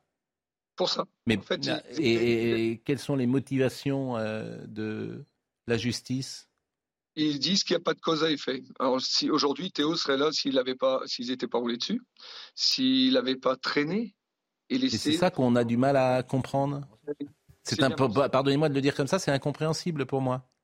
Mais pour nous aussi, c'est pour ça qu'on le clame haut et fort et qu'on bouge les médias parce que euh, c'est incompréhensible pour nous aussi. On se dit mais comment on peut, on peut avoir des choses jugées comme ça quoi? Vous étiez présent à l'audience, euh, Monsieur Stéphane? Les deux audiences. Mais quelle, est la défense de celui qui euh, est accusé, du principal accusé? Que dit-il? En fait, ce que nous, on n'a pas compris, c'est que cinq minutes avant le, premier, le deuxième procès, donc il y a eu un procès pour le mineur, Mmh. Et le premier procès, la, juge d'instruction avait vraiment très très bien détaillé les faits, elle connaissait très bien les horaires, et la procureure, pardon. Et donc, euh, elle avait demandé trois ans de prison avec sursis pour non-assistance à personne en danger et avec circonstances aggravantes. Euh, la juge a décidé de un an de prison avec sursis. Donc, cette euh, même procureure a demandé appel donc à Rennes, et ça c'était le 18 février 2022, mmh. Et que le deuxième procès a lieu pour les trois majeurs, qui a eu lieu donc le 10 novembre, et le jugement est tombé le 5 janvier. Mmh. Et on, se dit, mais euh, en fait, le, procureur a décidé, d'ailleurs, il l'a bien dit, euh, et il nous a bien regardé dans les yeux, en nous disant, j'ai décidé, je connais la loi, et, et, Et donc, euh, on s'est dit, mais pourquoi faire 4 heures de procès? Parce que monsieur avait décidé que ce serait comme ça. J'entends bien, mais je repose ma question. que dit, que dit euh, défense. celui qui est accusé pour sa défense? Que dit-il? Il dit Je n'ai pas roulé sur euh, Théo Stéphane, je ne savais pas que je roulais sur quelqu'un. Qu'est-ce qu'il dit? Ah, mais en fait, euh, le deuxième procès, ce qui a été euh, euh, hallucinant pour nous, c'est qu'en fait, vu ce qu'il avait commencé à faire le procureur, mais il n'avait juste, alors, il ne savait plus. À chaque fois que le juge posait une question, il savait plus, il se souvenait plus, parce que le procureur a, a complètement cassé le procès. Il avait, il a fait le travail des avocats. Bon, bah, écoutez, euh, merci en tout cas, Monsieur Stéphane, d'être venu euh, témoigner. Et, et, les mots sont inutiles dans ces cas-là, puisque le drame que vous vivez, la douleur que vous vivez, euh, Aujourd'hui, c'est un combat. n'ont Aujourd'hui, pas d'équivalent. Merci d'avoir témoigné. Et puis, en tout cas, le parquet a fait appel et, et il y aura donc euh, un, jugement, euh, un deuxième jugement en appel. Euh, Merci, Monsieur Stéphane. Pendant que vous parliez, Guillaume Decoq nous a rejoint. Il a écrit Boomerang, comment la mise à mal de notre environnement met en danger la santé humaine. Euh, J'ai lu euh, votre livre, en tout cas, je- je- je- j'en ai lu euh, ce qui me paraissait le plus intéressant. Terrible. C'est-à-dire qu'après, je, je, je, je- je bois même pas d'eau du robinet. Non, mais ce que c'est vrai, Monsieur Decoq, je ne bois même pas d'eau du robinet. Je- Il y a des faut choisir le robinet où l'on boit. Non, mais je, vous assure, vous- le, le- le- euh, le- comment dire, euh, le plastique, euh, les perturbateurs endocriniens, les pesticides, les pollutions chimiques, les maladies infectieuses qui émergent, les changements climatiques, tout ça, dites-vous, ça influence euh, notre, euh, notre santé, jusqu'à l'eau du robinet. Je prends cet exemple du l'eau du robinet. Euh, D'ailleurs, c'est intéressant la conclusion que vous faites, mais en lisant ça, je me disais, on n'a jamais vécu aussi vieux. Euh, la question, c'est pas tant est-ce qu'on a déjà vécu aussi vieux, mais est-ce qu'on a, est-ce qu'on vit en bonne santé? Et effectivement, Bah, l'espérance de vie Bah, mieux qu'il y a un stagne siècle. maintenant, mais qui a sérieusement augmenté. Mieux qu'il y a un siècle. Oui, aucun doute. Alors, c'est- un petit peu le, le souci de ces statistiques euh, qui disent qu'on vit plus vieux. Et mieux. Euh, En meilleure santé. mais euh, si on regarde un certain nombre de pathologies euh, qui sont là depuis longtemps, on les soigne beaucoup mieux aussi. Et euh, c'est pas parce qu'on vit plus longtemps qu'on vit en meilleure santé. Oui, mais on mange mieux. On, mange mieux. on mange moins. On est moins gros, il y a moins de, de- de- de diabète. On il y a- mange- on mange on mange beaucoup de calories, je Bah, pense on, pas on- qu'on- non, mais on, on- on mange mieux que. On mange mieux que euh, vous prenez des, des, des- des- des photos des gens au début du siècle, ils étaient plus gros que nous sans doute. On fait plus de sport, on est plus sensible à tout ça. Donc c'est pour ça que, je, je- en paradoxe, je, je- je- Alors, en termes d'activité physique, je suis pas convaincu qu'on fasse plus de sport. Une certaine catégorie de la population fait plus de sport. Et encore, il faut voir ce qu'on appelle sport. Euh, mais en termes de- d'exercice physique de- et de d'éprouver son corps hein, par un exercice physique quotidien, je suis pas convaincu que la situation soit meilleure aujourd'hui qu'elle n'était euh, au début du siècle. Bon, en tout XXe siècle. Écoutez, moi, quand je vois, par exemple, je cite souvent l'exemple de Jean Gabin. Jean Gabin, il est mort, il a, so- il a 72 ans. Ça faisait 20 ans déjà qu'il faisait vieux. Il était, et- et- et, euh, on a gagné 10 ans, 15 ans, 20 ans. Oui, on gagne en espérance Oui. de vie, encore qu'elle stagne depuis quelques années. Et dans d'autres pays euh, industrialisés comme euh, les, les États-Unis ou la Russie, les- l'espérance de en vie est en train de diminuer. tout à l'heure de votre bouquin, euh, parce que c'est vrai que c'est intéressant. Il y a plein de choses qui peuvent être paradoxales. Et puis, euh, c'est vrai que le plastique, l'eau, l'eau du robinet, vous dites, faut pas boire de l'eau du robinet. Nous sommes d'accord. Hein Je, je dis Il faut faut, pas boire choisir le robinet à laquelle on boit l'eau. Oui, hein. il faut, et, et faut non- pas non plus boire l'eau qui est dans, le pla- dans la bouteille de, de- de- de- de plastique. Non, et quitte à choisir, je préfère encore l'eau du robinet. Alors, vous, vous C'est une êtes- bombe, là. faut bien faut Non, mettre mais là- un filtre sur son robinet, c'est ça et, euh, Non mais, c'est- non mais vous êtes sérieux? C'est-à-dire que la bouteille de plastique, faut pas boire l'eau qui est Franchement, en dedans. France, l'eau, elle est plutôt de qualité. euh, Non mais ça- pourquoi? C'est-à-dire que moi je bois que des bouteilles d'eau en plastique depuis 50 ans, donc je... Oui, moi aussi. Oui, oui. Et Il faut boire quoi Du whisky Et donc, alors? par exemple, une étude récente hein, faite par nos, nos confrères néerlandais montre que dans la quasi-totalité des patients qu'ils ont testés, ils trouvent des micros ou des nanoparticules de plastique dans le sang, dans les organes. On retrouve maintenant dans un certain nombre de pathologies comme des maladies inflammatoires du tube digestif qui explosent littéralement hein, dans, dans la population. Qu'est-ce qu'il faut faire Faut on mettre un filtre aux bouteilles aussi, aussi Aux bouteilles et au robinet Là, le problème des bouteilles en plastique, c'est que le plastique, c'est. Non, mais je vous assure, quand vous lisez, on, en parle tout à l'heure. dans l'eau. Et quand, vous, quand, on parle, quand on lit votre livre, je vous assure, on est, on est vraiment très inquiet. Bon, dans l'actu du jour, euh, quand même, avant de parler justement de votre bouquin, Noël Le Grette, euh, est-ce qu'il va euh, partir ou pas Je ne sais pas si vous avez un avis d'ailleurs, vous, dessus. On a été très dur sur Noël Le Grette, mais quand je vois le, le monde entier qui est contre lui, ça va finir par me le rendre sympathique. C'est ça quand même le paradoxe. Je voudrais qu'on voit juste le sujet d'Augustin Donadieu. Il y a en ce moment ce qu'on appelle un COMEX, comité exécutif à la fédération. Rien ne l'oblige à partir. Même si son COMEX le met en minorité, il peut dire, moi j'ai été élu, je suis tranquille pendant deux ans. Voyez le sujet d'Augustin Donadieu. Après 11 années à la tête de la présidence de la FFF, Noël Le serait-il en train de vivre ses derniers instants au sommet du football français? La réunion du comité exécutif de la Fédération française de foot ce matin, à l'initiative de son président lui-même, pourrait bien le pousser vers la porte de sortie. Nous, euh, on va écouter le président, ce qu'il a à nous dire.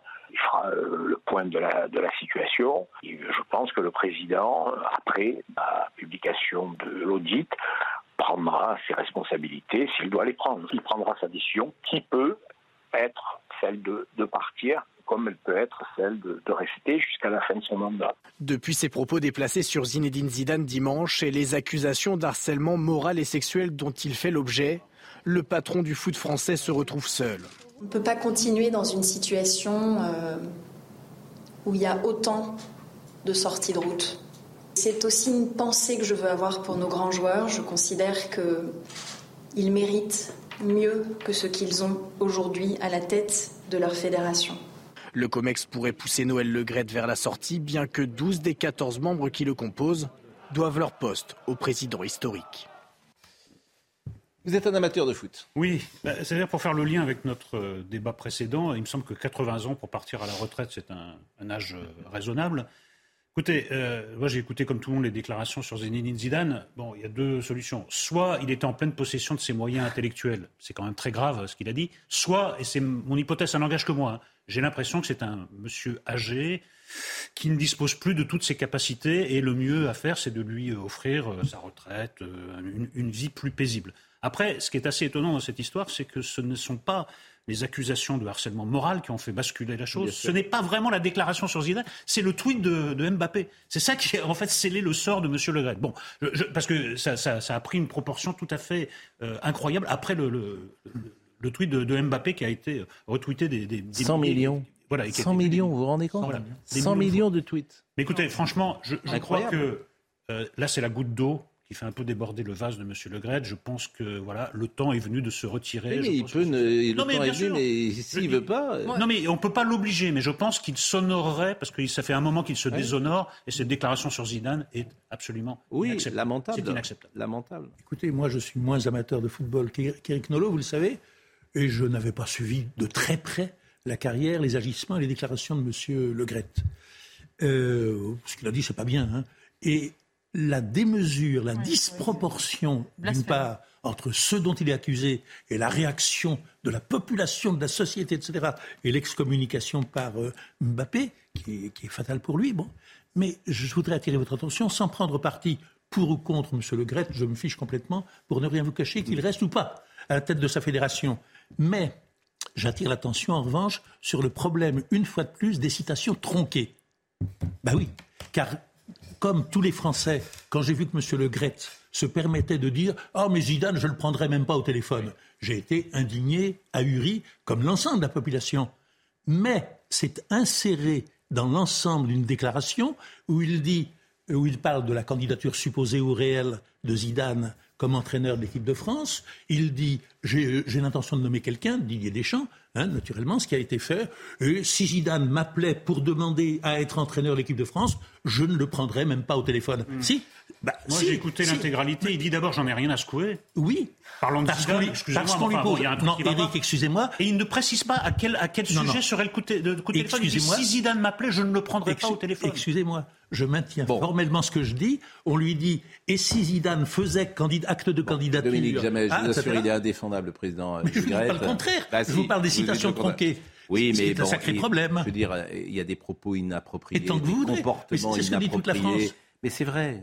Mais c'est très possible. je veux dire, Je ne me joindrai pas au cœur de ceux qui disent le Gret, j'en peux plus, c'est le déshonneur de la Mais France. Dominique ridicule. Jamais, il se trouve que, je, Déshonneur du il se football. trouve que je connais un petit peu ce monde de. Je sais. Vous trouverez peu de gens euh, qui disent du bien de Noël Le Graët. Et à l'heure actuelle, depuis trois jours, personne. Et c'est quelqu'un d'assez brutal, qui n'est pas toujours très gentil et qui a un comportement avec euh, les uns et les autres qui n'est pas euh, approprié. Et je ne parle pas euh, du comportement avec les femmes qui est sans doute Et répréhensible. c'est parce qu'il était l'exemplaire maire socialiste de Guingamp et entraîneur de la fameuse équipe de Guingamp qu'il est devenu fédération, par- patron de la 80 fédération. Dominique, 80. 81 ans. Bon. Bon, euh, voilà ce que nous pouvions dire. Un mot sur la dictée, parce que j'ai dit que... euh, ah non, je voulais qu'on écoute Omar Kedadouche, qui est président de l'ASC Vivo. C'est Laure Para qui l'a interrogé. C'est le président d'un club amateur. C'est vraiment le, la base du foot. hein, et qui dit, voilà, il y en- il y en a marre. Zidane, j'ai souvent vu que c'était le personnage préféré des Français. C'est une icône, euh, je vous le disais, du sport, du football. Euh, il n'a rien demandé, il n'a rien dit de méchant. Pourquoi des attaques gratuites comme ça Alors qu'il n'y a, pas longtemps, on le sait, euh, si Deschamps passait pas les demi-finales, il voulait le virer mettre Zidane. Donc c'est aussi le roi du retournement de veste, Noël Le Graët. C'est aussi ça. Voilà. Et puis bon, on voit, euh, comme je l'ai dit, toutes ces casseroles qu'il a. Pas tolérer qu'un homme comme ça, qui... qui, fait ce qu'il fait soit encore une seconde de plus à la tête de notre football français.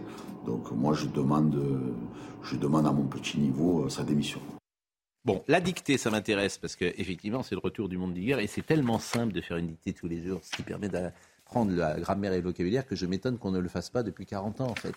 Parce qu'on se dit aujourd'hui, les gosses ne savent pas écrire le français. Ça n'a pas déjà été euh, demandé La Mais, dictée euh, Non, ça n'a jamais. C'est-à-dire que Ah, non. c'était, euh, je pense non. que Alors, déjà voyez, régulièrement, Ouais. tous les jours. eu lieu. Bah, non, elle n'a pas eu lieu puisque Pape Di- Ndiaye a décidé aujourd'hui de faire une dictée quotidienne CM1, CM2. Quotidienne. C'était pas quotidien. je pense. Quotidienne. Mais c'est tellement, i- c'est tellement évident en fait. C'est le retour au bon sens, c'est ça C'est- Voilà, c'est tellement évident. Vous savez, ce bon sens que vous avez combattu depuis 40 ans, avec le résultat qu'on a aujourd'hui. Il y avait longtemps, il y avait Mais non, mais je peux pas vous dire autre chose. Mais, oui, mais Parce que moi, j'ai aucun... constamment mais la même contre-vérité. Je n'ai aucun mérite. On m'a bien appris l'orthographe. Franchement, j'ai aucun mérite. Aucun mérite. Hmm. Oui. Parce que mais on, Mais on moi, nous l'a. Oui, mais vous me regardez, je suis pour l'orthographe, je suis pour la dictée. Donc, euh, Ah oui. là, ça tombe Mais à je vous regarde là. parce que je, je- je vous aime. Regardez-nous l'autre. Oui, mais, mais- mais je vous regarde parce que je vous aime bien. Bon, voyons le sujet et après, voyons le sujet et euh, si euh, voyons le sujet de Maureen Vidal. Alors que le niveau en français des élèves est en chute libre, le ministre de l'Éducation nationale Papen Diaye préconise une solution, une dictée par jour pour les élèves de CM1 et CM2. Selon lui, l'utilité serait de faire comprendre et respecter les règles de grammaire et d'orthographe, vues parfois plusieurs semaines plus tôt en classe. Une urgence, puisque selon le ministère de l'Éducation nationale, 27% des élèves n'ont pas le niveau attendu en français. À peine un élève sur deux sait lire un texte avec aisance. Autre objectif pour les élèves d'élémentaire, écrire et lire au moins deux heures par jour. Dans l'idéal, pour le ministre, deux textes longs d'au moins 1000 mots chacun devront être lus toutes les semaines. C'est énorme. On se tire les côtes en fait. Non, mais moi, je je bois du petit lait. C'est-à-dire que chaque jour, l'école selon pape coïncide de plus en plus avec l'école selon papa. Donc c'est un, rapprochement sémantique. Tout ce que propose M. Papendiaï, si on le proposait il y a encore deux ans, nous étions un fasciste, y compris dans les colonnes de Libération. Si, parce que des journalistes nous auraient expliqué qu'on était des fachos, des réacs, et en Hein plus vous auriez ouvert, ça continue d'ailleurs, même maintenant que vous n'êtes plus là, vous auriez ouvert vos tribunes à des intervenants qui ont dit mais qu'est-ce que c'est que ces trucs réacs, la dictée, mais euh, survivance d'un ordre patriarcal à abattre, etc. etc. Et M. Papendiaï euh, est en train de rétro-pédaler chaque jour. Mais ça va dans le bon sens, moi je suis pour, mais simplement, il y a un... y a un- il y a- Sophie c'est presque- C'est presque un running gag, quoi. C'est presque un running Oui, alors, je bois du petit lait parce que figurez-vous que dans les entreprises, on a de très nombreuses entreprises prennent, font, font- font des dictées, prennent des profs de grammaire et essaient de réinculquer l'orthographe. Parce que curieusement, on n'a jamais autant écrit. Et si vous saviez les mails bourrés de fautes d'orthographe, il y a des relecteurs, on n'en peut plus. Les SMS, n'en parlons pas. Avec le langage ado, ça c'est encore autre chose, je sais pas comment on fait. Mais euh, dans mon entreprise, j'avais un, centre d'appel, enfin des centres d'appel, et il fallait qu'ils résument et qu'ils écrivent sur l'ordi. C'était épouvantable. Donc j'ai fait euh, pour les recruter une dictée. Les syndicats me sont tombés dessus. C'était discriminatoire, c'était insultant. Des gens qui avaient des. Comment est-ce qu'on ose faire une dictée? Donc dans les entreprises, l'orthographe est un problème majeur. Eh bien, vous avez parfaitement raison. Et les mails parfois qu'on reçoit, alors moins les mails de journalistes, parce que les journalistes a priori maîtrisent quand même euh, a priori l'orthographe et la grammaire. Mais alors maintenant, il n'y a plus de ponctuation du tout. Non. alors tu cherches le sens de ce qu'on t'envoie. Il n'y a plus de ponctuation. Il n'y a, a plus de ponctuation. Il n'y a plus de majuscules. Tu, il faut que tu lises trois fois parfois les trucs pour comprendre ce qu'on veut te dire, etc. Bon, boomerang. Boomerang, c'est euh, Guillaume de Coq qui est là. Je disais, alors, mais franchement, votre livre, je me suis dit, est-ce que ce livre est trop sombre, trop noir et que, euh, voilà, c'est, c'est, c'est, vous êtes euh, lanceur d'alerte peut-être et puis vous vous dites, euh, je, vais, je vais dresser un, un, un, un, tableau vraiment si sombre que bon, les gens comprendront qu'il faut peut-être faire quelque chose. Je vais vous citer deux ou trois choses. dans l'introduction, vous dites nombre de maladies qui nous affectent sont en réalité des conséquences parfois très indirectes des altérations que nous infligeons à notre environnement. À l'image d'un boomerang, chacune de nos agressions envers l'écosystème qui nous héberge par une cascade d'effets souvent imperceptibles finit par se retourner contre nous. Nombre de maladies, laquelle? Nombre de maladies?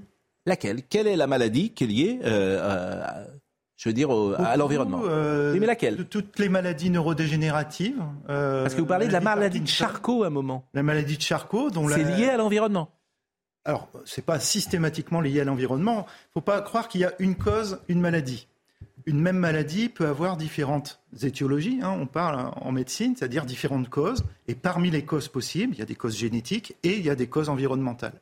Et moi, je n'avais jamais entendu que la, maladie de Charcot, par exemple, vous dites, je crois que c'est avec euh, la Savoie. Oui. Ah, bon, euh, vous allez sur des terrains euh, qui sont, comment dire, qui méritent, pour le moins, d'être prouvés, forcément, mmh. d'avoir des, arguments, argumentés. Donc, je répète, nombre de maladies qui nous affectent sont en, réalité des conséquences de l'environnement. Je vous pose la question là, et vous ne me répondez pas précisément. Bah, je donne l'exemple des maladies neurodégénératives, comme la maladie de Parkinson, dont le lien de causalité avec l'exposition à certains pesticides est parfaitement démontré. Vous citiez à l'instant la maladie de Charcot. Alors là, c'est un, L'exemple de la Savoie que vous donnez, c'est l'exemple d'une, finalement d'une intoxication chronique par un champignon qui est consommé volontairement. Là, c'est pas accidentel, c'est volontairement par les personnes, mmh. sachant pertinemment que ce champignon est déjà considéré comme toxique au départ. Mais il y a une tradition pour consommer ce champignon. On a mis en évidence la petite molécule qui est toxique, qu'on connaissait déjà par ailleurs parce qu'elle existe ailleurs dans l'environnement. Et euh, quand on euh, expose justement des animaux, par exemple, à cette molécule, eh bien, on reproduit exactement les symptômes. Il y a évidemment différents types de cancers, il y a des maladies du sang, des lymphomes, des myélomes, toutes ces pathologies dont euh, la prévalence, c'est-à-dire la fréquence dans la population, a augmenté considérablement ces dernières années. On parle aussi beaucoup de, baisse de la fertilité. Euh, est-ce que c'est une réalité et est-ce que c'est lié aussi à ces, problèmes environnementaux, notamment, je pense, aux perturbateurs endocriniens? Est-ce que voilà, on vit dans un monde où il y a, la fertilité est en baisse, notamment euh, chez les hommes, on dit Alors, les perturbateurs endocriniens, donc, comme leur nom l'indique, euh, viennent perturber notre système qui dépend des hormones. Alors, on a une grande diversité d'hormones dans le corps humain, donc beaucoup d'organes sont sous la dépendance de certaines hormones. Les perturbateurs endocriniens, ce n'est pas une entité unique. En fait, c'est un terme générique pour désigner toutes les molécules qui sont dans l'environnement qui vont agir sur l'un ou l'autre des organes qui sont sous dépendance hormonale. Alors on pense bien sûr au cancer du testicule, on pense on n'y pense pas assez souvent, mais au cancer du cerveau aussi, qui peut être lié à certains perturbateurs endocriniens, la baisse de la fertilité, euh, des troubles gynécologiques divers. Et oui, mais c'est ça, par exemple, vous dites cancer du cerveau, c'est le glioblastome alors, ça, c'en est, une forme, oui. Et, ça peut être lié donc à l'environnement À certains euh, contaminants de l'environnement, oui. Mm. Oui, il y, a, un paradoxe quand même. Il y a 100 ans, l'espérance de vie était moindre mm. de 20 à 25 ans à ce qu'elle est aujourd'hui. Oui. Et les gens vivaient plutôt dans l'insouciance. Peut-être qu'ils mm. avaient tort. Et euh, depuis qu'on a gagné 20 ou 25 ans, ce qui est considérable, d'espérance de vie, les gens vivent dans la peur. Est-ce qu'ils ont raison? C'est-à-dire, euh, l'espérance de vie, d'ailleurs, l'OMS revient un petit peu sur cet indicateur de santé publique euh, et, préfère parler maintenant d'espérance de, vie en bonne santé. Mmh. C'est différent. C'est différent. Parce que, en même temps, bah, les progrès font que des pathologies dont on mourait jeune il y a encore quelques décennies, on est capable de les traiter et de maintenir les gens dans un bon état de santé et beaucoup de pathologies. Et beaucoup de pathologies qui se répandent actuellement sont liées à l'âge. Oui, tout à fait, à commencer par beaucoup de cancers. Alzheimer, Beaucoup de cancers sont liés au vieillissement. Donc, comme on vit plus vieux, la fréquence mécaniquement augmente. Simplement, elle augmente un peu plus que ce qui est attendu par le simple il faut avoir vieillissement. de plus en plus peur alors qu'on vit de plus en plus vieux. oui. Mais en même temps, la prise en charge est, meilleure. Ah, C'est-à-dire que la fréquence des cancers, par exemple, augmente, mais la mortalité par cancer, elle est stable. Oui, mais par 13%. exemple, l'eau, tout à l'heure vous disiez l'eau, alors faut pas boire l'eau du robinet, faut pas boire l'eau dans une bouteille en plastique. Vous, par exemple, l'eau, vous la consommez comment? Non, je ne dis pas il faut pas boire l'eau. Vous, vous la consommez comment? Comment Du robinet. Prenez jamais une, de l'eau dans de bouteilles plastiques. Dans un avion Parce que vous pensez Quand on que n'a c'est pas le choix. Vous pensez que c'est dangereux? Non, c'est parce c'est pas parce que je pense que c'est dangereux, c'est parce que euh, pourquoi est-ce que j'irais euh, aller chercher euh, un consommable conditionné dans du plastique? Dont on connaît les méfaits du plastique, alors qu'en ouvrant le robinet, Hmm. j'ai une eau qui a priori est de bonne qualité. On la parlait de qualité de l'eau. est-ce qu'on peut vivre avec ces nanoparticules? Est-ce que c'est, il y a un danger très grave à euh, consommer donc dans une bouteille en plastique avec les conséquences que vous avez dites euh, tout à l'heure Alors, le- est-ce qu'on la, vit avec finalement la- la question des nanoplastiques, elle vient à peine d'être soulevée. Là, on est en plein dans le feu de l'actualité de la recherche scientifique, c'est-à-dire qu'on on ne connaît encore quasiment rien. Hmm. Parce qu'il y a quelques euh, années, on ne pouvait même pas les chercher, ces nanoparticules. On n'avait pas les moyens techniques de les mettre en évidence. Mais juste un petit mot de bon sens. euh, il faut bien mourir de quelque chose, premièrement. Et deuxièmement, euh, on meurt forcément du fait de notre environnement. Euh, ben non, mais on, on meurt forcément de, de l'environnement. Les maladies ont forcément une cause. Elles- vous venez de Bon. le dire, elles ont plein de causes. Donc je crois que Hmm. cet affolement est peut-être un peu. euh, Je ne pense pas que ce soit un affolement parce que euh, je n'aurais pas la prétention de, Ah de, de me dire que je suis un lanceur d'alerte parce Mm. que tout ce qui est dans l'ouvrage, ce sont des choses que vous entendez par ailleurs dans l'actualité, mais de manière indépendante. On va parler des Oui. plastiques par là, on va parler euh, de la maladie de Charcot à tel endroit. Ce que j'ai voulu faire, c'est rassembler toutes ces données dans un même ouvrage et surtout montrer en quoi elles sont liées. Parce que, euh, vous savez, on a un esprit très cartésien et une vision très réductionniste des choses. Vous voyez, une cause, un effet. Ce que j'essaie de montrer dans le livre, c'est que il y a un certain nombre de facteurs dans notre environnement qui peuvent interagir. On parle des cocktails de pesticides, par exemple, dont on ne maîtrise absolument pas les effets et qu'on n'est pas capable d'évaluer d'ailleurs avant de mettre une molécule sur le marché. On n'a pas les moyens encore de le faire. Donc, ce que j'ai voulu montrer, c'est que on vit dans un environnement. Par certaines de nos actions, on interagit avec cet environnement, on va altérer certaines parties de cet environnement. Et là encore, je ne veux pas être tout noir, je veux simplement alerter. Il y a des choses qui sont évitables, évitons-les. Et Bon. puis il y a des choses qui, à notre niveau, Alors moi, je l'ai lu, j'ai lu des passages vraiment avec euh, intérêt. Et puis, comme on est, nous, on habite en ville, par exemple, l'exposition aux particules en ville, vous écrivez, les particules diesel représenteraient en effet jusqu'à près de 90% des émissions de particules par les véhicules. Leurs très faibles dimensions permettent de pénétrer profondément dans le système respiratoire. L'organisme se défend en déclenchant une réaction inflammatoire locale à l'origine de crises d'asthme, de bronchite et de bronchiolite. Mm. Bon, donc là aussi, euh, dans la ville, mais Bon, une fois qu'on a dit ça, on va pas supprimer euh, toutes les voitures. Euh, Sans doute le glyphosate. Le glyphosate. Mal. ah, le glyphosate, par exemple. Je n'arrive jamais à savoir le glyphosate. Tout- toutes les études, me semble-t-il, disent que le glyphosate est inoffensif. Non, non, non, euh, loin de là. Euh, là, le, le- le problème du glyphosate, ça a été pendant longtemps un problème, encore une fois, technique, c'est-à-dire qu'on n'avait pas de méthode de dosage. C'est-à-dire le- la, firme qui a commercialisé le glyphosate a dit c'est une molécule biodégradable, ce qui est vrai. C'est une molécule biodégradable. Mais c'est quoi la biodégradabilité? C'est-à-dire que c'est les bactéries qui sont dans le sol qui vont manger, si vous voulez, cette molécule. Mais que deviennent les déchets? Et ça, on n'était pas capable de répondre à cette question-là pendant longtemps parce qu'on n'avait pas les méthodes de dosage. On s'est rendu compte, une fois qu'on a maîtrisé ces méthodes de dosage, que non seulement il y avait du glyphosate, bien qu'il soit biodégradable, mais on, en a- on en balance tellement dans l'environnement qu'il n'y a pas assez de bactéries finalement pour tout manger. Donc il en reste. Et puis les déchets, c'est-à-dire les métabolites du glyphosate, sont eux-mêmes présents et eux nettement moins biodégradables et un au moins euh, est associé à certains, certains Bon, en tout cas, c'est c'est vrai que, alors vous écrivez aussi en conclusion, Homo sapiens est le seul rescapé d'une ligne diversifiée de primates originaires du continent africain. Il est l'homme civilisé, celui qui a cru pouvoir s'émanciper au milieu du milieu naturel en le domestiquant, en l'asservissant, en l'artificialisant à outrance. quelle désillusion aujourd'hui. Oui, ah, c'est vrai. Oui, oui, oui. c'est vrai. Sans doute, mais je trouve que tout ça est un peu paradoxal pour la raison que si on peut, euh, Dominique aussi, c'est qu'on vit plus longtemps, on vit mieux. Euh, je pense tout à l'heure, je parlais même du rapport à son corps. Euh, j'étais même étonné de votre réponse. Aujourd'hui, on a une meilleure conscience de son corps qui a 100 ans. Bah, on fait plus de sport, on fait plus attention à ce qu'on mange, on, fait attention à ce qu'on boit, etc. Me semble-t-il, les maladies cardiovasculaires, je pense, doivent diminuer parce que on est sensibilisé à la viande rouge, aux sauces, au vin. On boit dix fois moins de vin qu'avant, par exemple. Je crois que la consommation de vin a diminué. bon, bah, c'est important quand même pour la santé. Bien sûr. On peut encore progresser peut-être. Mais, sans doute. pervers du progrès. Et, je ne dirais pas le contraire. Sans doute, sans doute. Mais bon, euh, moi, on voulait vous recevoir parce que d'abord, euh, c'est un livre intéressant à lire, Boomerang, et puis euh, c'est aux éditions du Rocher. Je ne peux pas évidemment vous contrer puisque vous êtes professeur de, de pharmacie et, et, vraiment à l'université de Picardie d'ailleurs, Jules Verne, et vous avez une connaissance que je n'ai pas mais j'ai essayé de poser les questions que les uns et les autres se posent en lisant ce livre. Et je vous en remercie euh, grandement. Vous m'avez inquiété sur l'eau, vraiment. l'eau, je suis, quand je vais boire du whisky, du coup. Je... Faire comme Moyen Âge, je vais couper avec du vin. Bon, euh... Audrey Berthaud.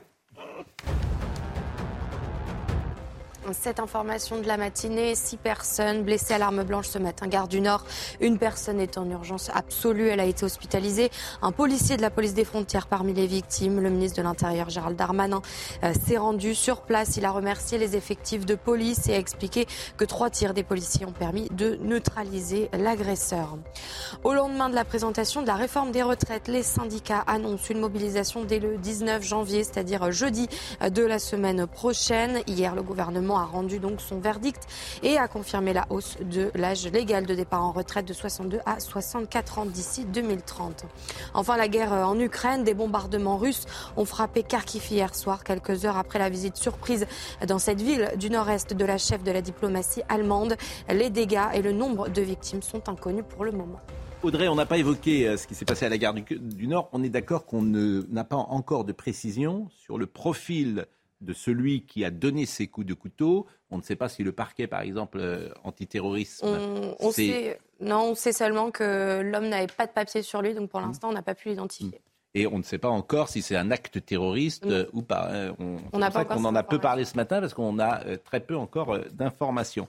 Je vous remercie Audrey. On va terminer en parlant d'Indochine, peut-être qui boycottait Perpignan. Vous avez vu cette information? Le groupe, euh, les groupes de musique Indochine et Louise Attaque ont obtenu gain de cause puisque le festival Les Déferlantes n'aura pas lieu à Perpignan en juillet prochain. L'événement a été déplacé de la ville euh, de Serré à Perpignan, commune tenue par le Rassemblement national. Il avait été déplacé et les deux groupes de musique ont menacé de ne pas y participer s'il restait à Perpignan. Et finalement, il n'aura pas lieu à Perpignan. Beaucoup euh, ont réagi, euh, beaucoup de réactions politiques, notamment. vous allez pouvoir les lire dans quelques instants. C'est Jordan Bardella. Par son attitude sectaire, le groupe Indochine discrimine toute une ville et ses 121 000 habitants. C'est David Lisnard également qui a dit ce sectarisme de ceux qui se drapent dans la la tolérance et bienveillance est toujours surprenant. C'est Renaud Muselier qui a dit priver des Perpignanais euh, de concerts et de culture pour des raisons d'étiquette politique de leur mère est un non-sens euh, absolu, etc. etc. Euh, j'ai l'impression que ça n'existait plus. C'est le, monde des années 80-90. C'est retour vers le futur, quoi. C'est vraiment l'entre-deux tours de 2001, de, de, oui, de 2002. Et le théâtre antifasciste, qui n'a jamais eu aucun effet politique, qui n'a jamais hmm. empêché qui, quoi que ce soit de, qui que ce soit de voter euh, pour, le, pour Le Pen et le Oui, puis de dire que Louis Alliot est... Au contraire, mais là, pas par ça. Ils, ne font que encourager des gens à voter pour le Rassemblement national. Donc c'est complètement contre-productif, c'est idiot, c'est sectaire. et la liberté de conscience si en toute conscience ils estiment que, euh, voilà, pour des raisons politiques qui leur appartiennent, ils ne veulent pas jouer dans telle ou telle ville, ça leur appartient. Après, sur l'efficacité, vous avez raison, ça ne changera rien. Enfin, il, y a, il y a un retournement assez piquant et assez inattendu de l'histoire. Autrefois, le Front National qui disposait d'ailleurs de peu de mairie, était plutôt hostile aux musiques contemporaines, au hard rock et euh, à tout ce qui était euh, moderne, classé de gauche éventuellement. À l'heure actuelle, Louis Alliot, nouveau maire de Perpignan, a pris soin d'afficher son libéralisme en matière de culture. Et là, c'est le groupe lui-même qui, qui, censure. Louis Alliot, qui censure le vote des Perpignanais et qui les prive d'un concert que le maire était disposé à accueillir, c'est quand même bizarre. Dominique, si vous allez sur ce chemin, le Front National euh, aurait voté pour la réforme des retraites dans le temps. Ils ont changé d'avis sur beaucoup, beaucoup de choses. Bien sûr. En passant du front au rassemblement. Bien, bien sûr, mais apparemment, le, grou- le groupe Indochine ne semble pas au courant. Non. Bon, bah écoutez, je vous remercie euh, en tout cas euh, grandement et je remercie aussi Arnold Cara qui était à la réalisation euh, ce matin. Je remercie votre mère aussi, Pascal. Ah, été, euh, Mais vous aime beaucoup. Et vous Belle beaucoup. mentalité. Belle mentalité, bravo. Et jolie cocotte. Voilà, voilà, Bouka Abella qui était à la vision, Raphaël Lissac qui était au son, merci à Marine bien sûr euh, Lançon, à Tancred Guillotel qui est arrivé dans notre petite équipe. Toutes les émissions sont à retrouver sur cnews.fr. Jean-Marc Morandini dans une seconde. Rendez-vous ce soir. Merci Monsieur Decoq. Boomerang, comment la mise à mal de notre environnement met en danger la santé humaine aux éditions du Rocher. Bonne journée, à ce soir.